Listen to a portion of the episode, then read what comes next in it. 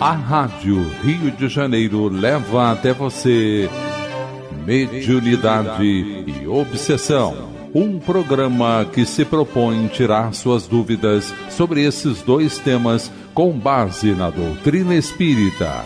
Apresentação: Moisés Santos. Caríssimos ouvintes da Rádio Rio de Janeiro, eu sou Moisés Santos e este é o programa Mediunidade e Obsessão Vamos dar continuidade aos nossos estudos, às reflexões, às estruturas e orientações oferecidas pelo nosso autor Hermínio Corrêa de Miranda em sua obra Diálogo com as Sombras, da editora da Federação Espírita Brasileira. E queremos aqui render uma carinhosa homenagem ao autor que, se estivesse encarnado, o mês de janeiro, no dia 5 desse mês corrente, ele estaria fazendo mais um ano de existência. Na verdade, ele merece todo o nosso apreço pelo, pela grande contribuição ao seu empenho em favor do movimento espírita, vendendo milhares de exemplares de suas obras, tornando essa obra um clássico do Espiritismo. Nós já estamos na segunda parte do estudo desta obra que intitula-se As Pessoas. Hoje vamos iniciar o capítulo 6, que trata dos assistentes. E ele começa escrevendo: Dificilmente um grupo mediúnico deixará de ser procurado por pessoas que desejam assistir aos seus trabalhos. Uns por mera curiosidade, outros na esperança se deixarem convencer ou de se manterem na sua vaidosa e tola descrença, outros na expectativa de uma cura, seja de males orgânicos, seja de desarmonizações espirituais, como obsessão, estados de angústia ou de desespero ante a partida de pessoas queridas. Então, o grupo que forma uma equipe mediúnica na casa espírita precisa estar atento a essas investidas, a essas buscas, a essas procuras, para sabermos a real intenção de quem deseja então conhecer os trabalhos. Os motivos são muitos, certamente relevantes, e a nós espíritas custa recusar pedidos de ajuda a pessoas que muitas vezes não são muito caras. O certo, porém, é que não estaremos recusando ajuda simplesmente por não concordarmos com o eventual comparecimento de alguém aos trabalhos do grupo. Sabemos que esta reserva é quebrada com frequência em muitos grupos, enquanto outros adotam a prática de abrir suas portas, em caráter permanente, seja a um público reduzido e selecionado, seja a qualquer pessoa que se apresente. Na nossa opinião, Somente em casos excepcionais se justifica a presença de pessoas estranhas ao grupo nos trabalhos de desobsessão. Então, ele está deixando bem claro aqui que o melhor é manter as portas fechadas, manter a discrição, manter a condição de isolamento, de atenção aos visitantes, do público, que não tem o propósito de formar-se na equipe e adquirir alguma função no trabalho. Sob condições normais, ela não é necessária a tarefa, que nos incumbe junto aos obsidiados, que buscam o socorro de um grupo mediúnico. Mais do que necessária, a presença de pessoas perturbadas no ambiente onde se desenrola o trabalho mediúnico pode provocar incidentes e dificuldades insuperáveis. Sei que alguns dirigentes de grupo objetarão a esse radicalismo. Julgo, porém, que, como regra geral, deve ser preservada a intimidade do trabalho mediúnico. Então, mais uma vez, ele reitera aqui: sabe que vai receber adversidades e discordâncias, mas deixa bem claro a estrutura de uma casa espírita deve deixar bem claro essa condição. As reuniões mediúnicas são a portas fechadas. É preferível pecar por excesso de rigor do que arriscar-se a pôr em xeque a harmonia e a segurança das tarefas. Em casos excepcionais, grupos que contem com excelente cobertura espiritual poderão admitir essa prática, mas é bom repetir: não como norma de procedimento. O grupo pode perfeitamente assistir os companheiros encarnados sob as provações da obsessão sem introduzi-los no seu ambiente de trabalho. Aqui está a definição mais clara ainda. O alcance do tratamento independe da presença física daquele que desejamos ajudar. Não é a presença física deles, junto ao grupo, que vai facultar ou facilitar a tarefa. Ao contrário, essa presença pode causar consideráveis transtornos. Porque imagine a pessoa está passando por um processo de obsessão e o seu algoz ou verdugo se apresenta na reunião e dirige-se a palavra a ele, trazendo detalhes de como vem atuando e prejudicando a sua vida. Ele vai perder o sono, vai perder o equilíbrio, vai se desarmonizar e pode sair muito abalado dessa condição. Os benfeitores espirituais dispõem de recursos mais seguros e eficazes para isso, não havendo necessidade de correr riscos indevidos. Assim, a não ser que os responsáveis espirituais pelo trabalho recomendem taxativamente a presença da pessoa no ambiente em que se realizam as sessões, isso deve ser normalmente evitado. Vamos esclarecer esse conceito. Esclarecendo conceitos. Do livro Desobsessão, o autor é o espírito André Luiz, psicografia de Francisco Cândido Xavier, no capítulo 20, Componentes da reunião. Os componentes da reunião, que nunca excederão o número de 14, conservem, acima de tudo, elevação de pensamentos e correção de atitudes, antes, durante e depois de cada tarefa. Nenhuma preocupação com paramentos, ou seja, adornos, cortinas, enfeites ou vestes especiais, roupas específicas. Compenetrem-se de que se acham no recinto exercendo fraternalmente um mandato de confiança. Na doutrina espírita não há lugar para a fé cega. Evitem-se, no entanto, no ambiente da desobsessão, pesquisas ociosas e vãs indagações, críticas e expectações insensatas. Todos os componentes da equipe assumirão funções específicas. Num grupo de 14 integrantes, por exemplo, trabalharão dois a quatro médiuns esclarecedores, dois a quatro médiuns passistas e quatro a seis médiuns psicofônicos. Os médiuns esclarecedores e passistas, além dos deveres específicos que se lhes assinala, servirão ainda na condição de elementos positivos de proteção e segurança para os médios psicofônicos, sempre que estes forem mobilizados em serviço imprescindível reconhecer que todos os participantes do conjunto são equiparáveis a pilhas fluídicas ou lâmpadas, que estarão sensibilizadas ou não para os efeitos da energia ou da luz que se lhes pede, em auxílio dos que jazem na sombra de espírito. Daí o imperativo do teor vibratório elevado nos componentes da reunião a fim de que os doentes da alma se reaqueçam para o retorno ao equilíbrio e ao discernimento.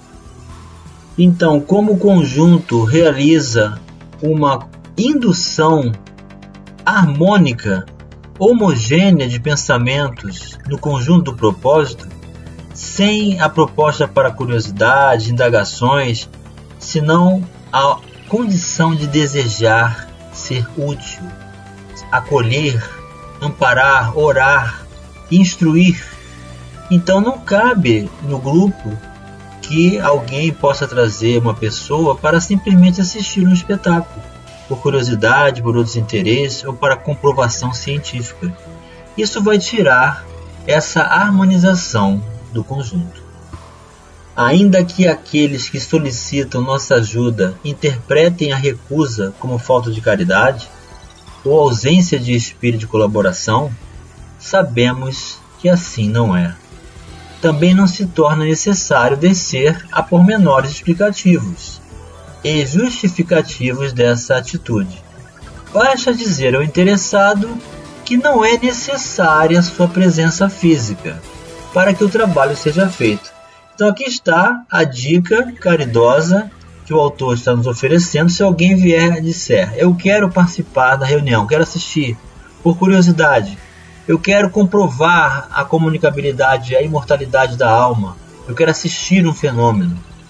E a pessoa vai dizer: você vai ser recebido, você vai ser auxiliado pelo mundo espiritual, independente da sua presença física. Não é necessária a sua presença para que você receba o auxílio. E não é mesmo, na imensa maioria dos casos, pelo menos é essa experiência que tenho tido em vários anos de prática. O que acontece é que pessoas sob o domínio de obsessores implacáveis e vingativos, rancorosos e violentos, apresentam invariavelmente um componente mediúnico, ou seja, são também médiums, embora desgovernados, desajustados e ignorantes de suas faculdades e possibilidades. Então será preciso realmente muito tato com as palavras, não é necessário afirmar que a pessoa não está preparada ou que ela pode prejudicar, ela não tem noção disso e vai encarar realmente como uma atitude descaridosa, não compreendendo que possa comparecer. Então a direção precisa manter firmemente esse rigor, ainda que seja interpretado dessa forma, mas sob a cautela do desenvolvimento harmonioso e da homogeneidade do conjunto, que vai ganhando recursos de conexão e facilitação para que o trabalho da espiritualidade ocorra e auxilie sem necessidade da presença física para que a pessoa receba auxílio. Então não existem fronteiras para o mundo espiritual e não há necessidade de nos expormos àqueles que não sabemos que reação terá durante a reunião sem o devido preparo. Vamos continuar conversando sobre os assistentes já já no próximo bloco.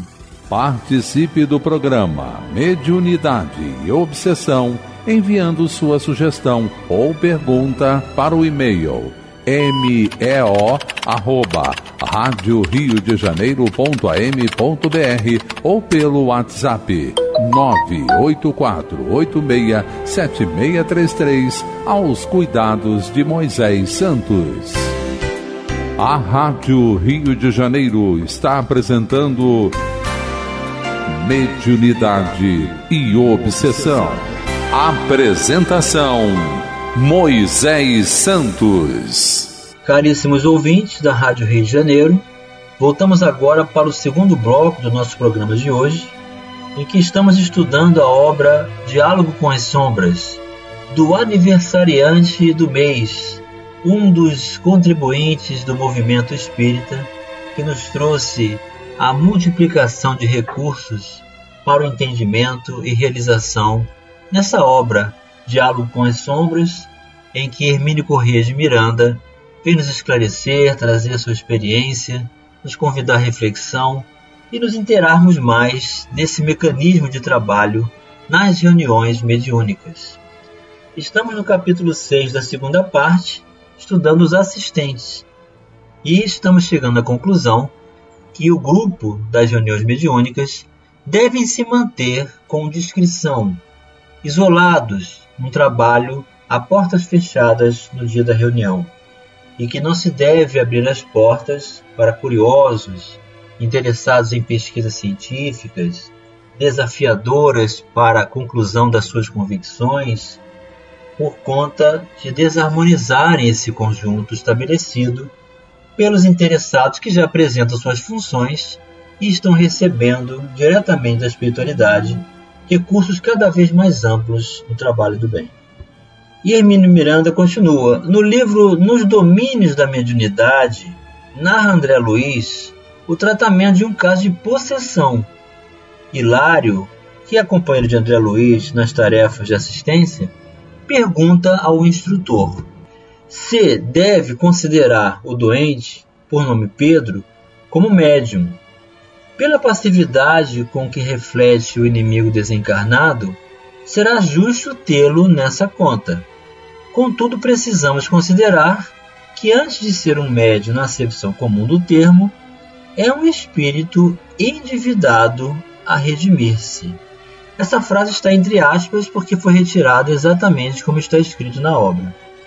E mais adiante, na página seguinte, da página 76 desse livro, da sexta edição da Federação Espírita Brasileira, por esse motivo, compromissos do passado, Pedro traz consigo aflitiva mediunidade de provação.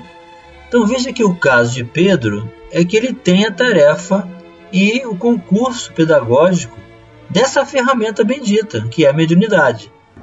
Mas, por não ter dado curso ao trabalho, adquirindo a condição de voluntário dentro da proposta dessa sua tarefa, tornou-se então dentro de uma condição de mediunidade perturbadora e, portanto, aflições e obsessões dessa condição. Assim, na condição de médium desgovernado e não integrado na equipe que constitui o grupo que se incumbe de socorrê-lo, o obsidiado ou possesso facilmente introduzirá nele um fator de perturbação e desequilíbrio que poderá trazer sérias complicações, se o grupo não estiver muito bem preparado para essa responsabilidade. Então é exatamente assim, antes de reencarnarmos, nós temos uma estrutura psíquica já preparada, como uma espécie de cirurgia, só que no perispírito.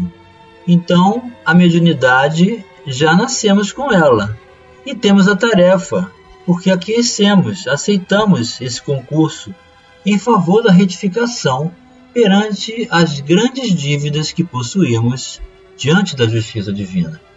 Então, a mediunidade com Jesus tem o concurso do mentor, e nós só vamos dar comunicação na reunião mediúnica.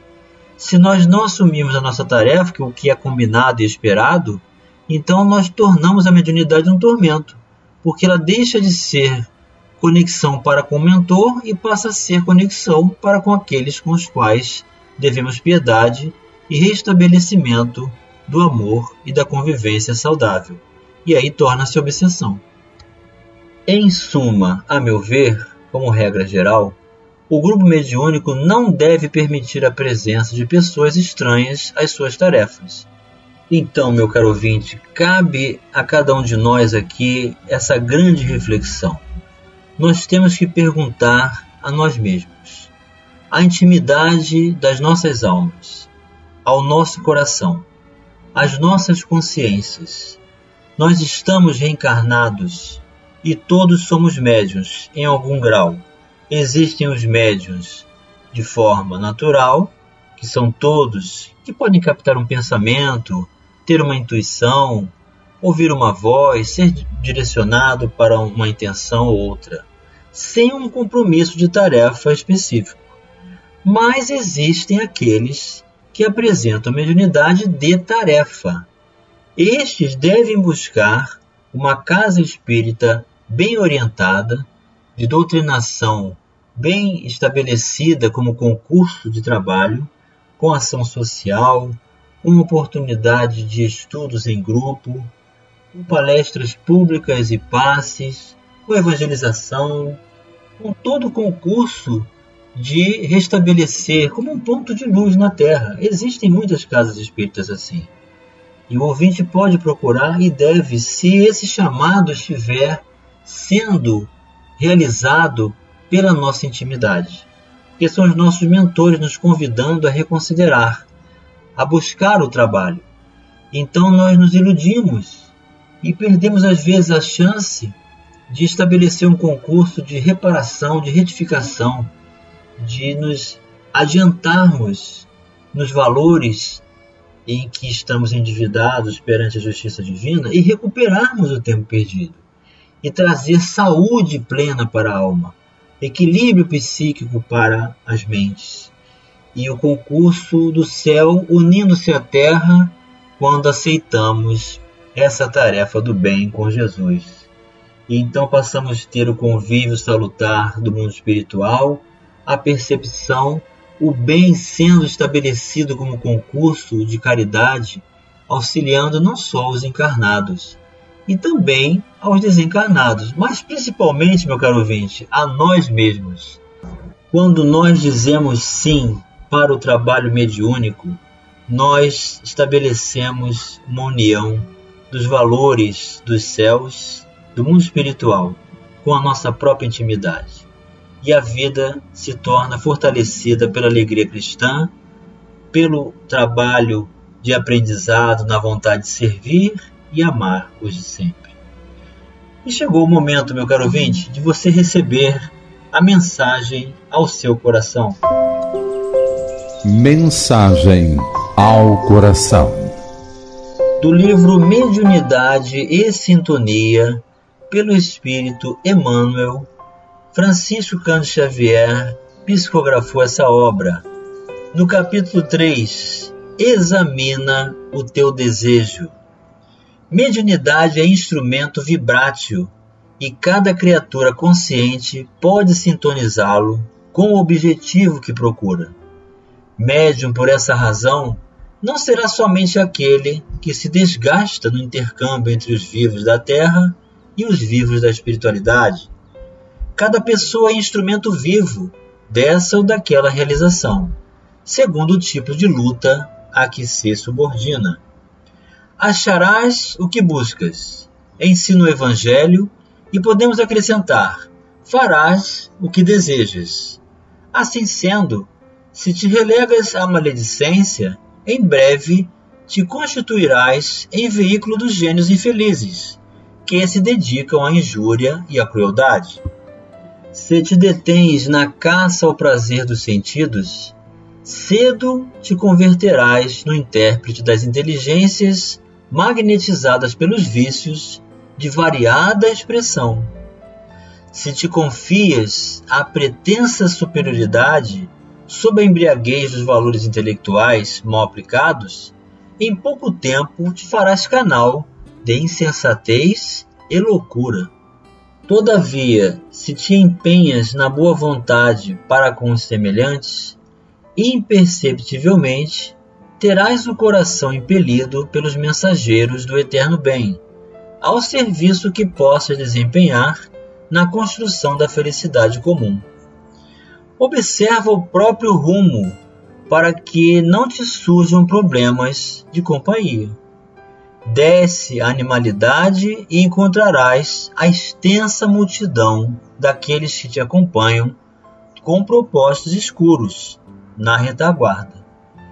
Eleva-te no aperfeiçoamento próprio e caminharás de espírito bafejado pelo concurso daqueles pioneiros da evolução que te precederam na jornada de luz, guiando-te às aspirações para as vitórias da alma.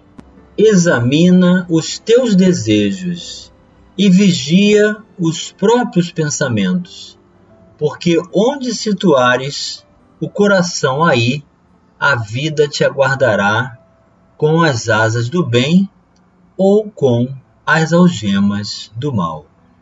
Emmanuel para os nossos corações, oferecendo-nos e ampliando-nos o entendimento de que somos os responsáveis e artífices do próprio destino, usando o nosso livre-arbítrio na construção de todo bem ou de todo mal que desejarmos, fugindo às leis de Deus e causando assim para cada um de nós todas as condições de miséria, de penúria, das infelicitações, dos traumas, das emoções. Mas também temos o poder de construir o bem, de refazer sentidos, de recomeçar, de amparar, de acolher e trabalhar com Jesus na proposta da mediunidade em um local facilitador desses recursos em nossas vidas.